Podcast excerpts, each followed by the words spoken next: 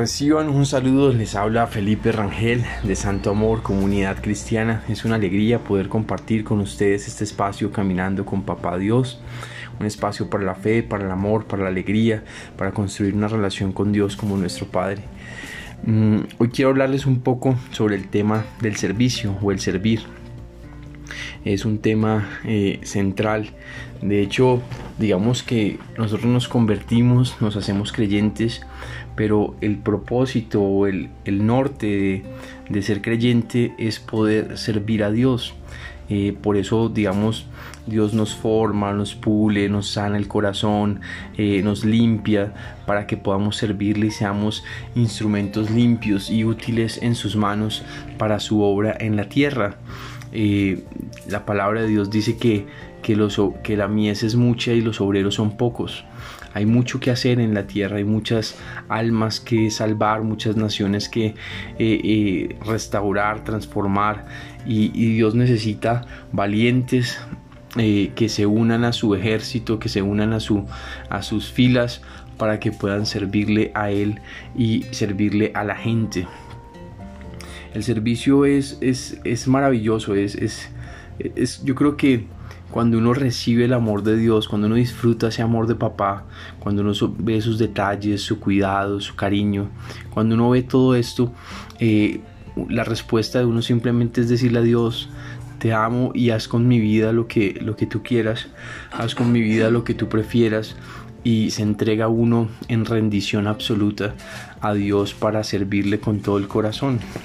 Hay una parte de Deuteronomio de la Biblia que en Deuteronomio 10:12 dice lo siguiente: Ahora pues, Israel, ¿qué pide el Señor tu Dios de ti?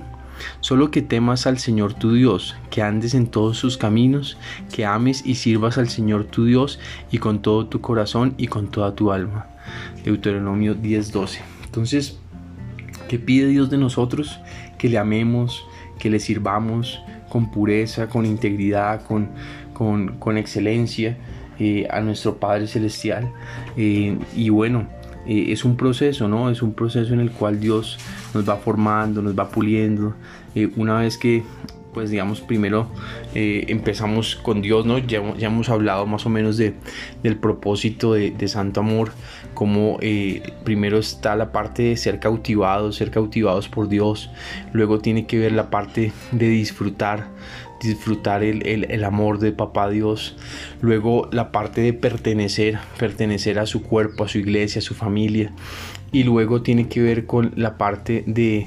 Em, que tiene que ver con el crecimiento, con la madurez, con eh, afianzar esos hábitos, esos elementos claves para poder eh, servir a Dios y finalmente prepararse, eh, entender cuál es el propósito, hacia dónde Dios quiere usarlo a uno, cómo Dios quiere que, uno sea, em, eh, cómo quiere Dios que uno le sirva, ¿no? Porque eh, Dios nos ha dado talentos, gracia, eh, digamos, dones a cada uno de nosotros y, de acuerdo a la gracia que Dios nos ha entregado, pues nosotros debemos servir de acuerdo a, en ese sentido. A algunos Dios les dio una gracia para las comunicaciones, a otros para el gobierno, a otros para la iglesia, otros para eh, la familia, eh, en fin, diferentes tipos de, dones, de gracias y, bueno, nosotros tenemos que, nuestra parte es eh, de la mano de Dios, encontrar ese lugar, esa parte, ese eso que Dios quiere que hagamos, que desarrollemos y desarrollarlo de su mano. Y, eso es un proceso, tanto por de, lo que les digo, pasar por, por estas palabras que les comentaba, como por encontrar ese propósito, como por ya descubrirlo y estar en este propósito de servir a Dios, porque es todo un camino servir a Dios donde no paramos de aprender, no paramos de crecer, no paramos de, ser fortalecidos, afianzados, de a veces cometer errores, pero, pero pues digamos con la ayuda de Dios enmendarlos y, volver a, hacer las cosas de la mejor manera. Entonces es, un camino, ¿no? Eh, y yo les digo, miren, no hay nada más maravilloso que uno entender su propósito, que servirle a Dios, que estar haciendo aquello que Dios quiere que uno haga, que invertir su vida completamente en Cristo, en, sus planes, en sus caminos. Eh, no hay nada mejor que esto, así que es maravilloso. Bueno, vamos a orar. Padre, te damos gracias por tu gran amor. Te damos gracias porque tú eres bueno. Te pedimos, Padre, que nos ayudes a servirte donde tú quieres que te sirvamos. Que nos ayudes a ser fieles a ti, Señor Jesús. Y nos ayudes a, glorificarte, Padre. Ayúdanos a servirte con amor, con integridad, con, con excelencia. Guárdanos de todo mal, de todo pecado, de toda eh, tentación y manténnos puros y firmes para ti, Señor Jesús. Padre, también te pido eh, que las personas puedan encontrar su llamado, su propósito y puedan eh, enfocar sus vidas hacia aquello que tú quieres para ellos. En el nombre de Cristo Jesús, amén y amén.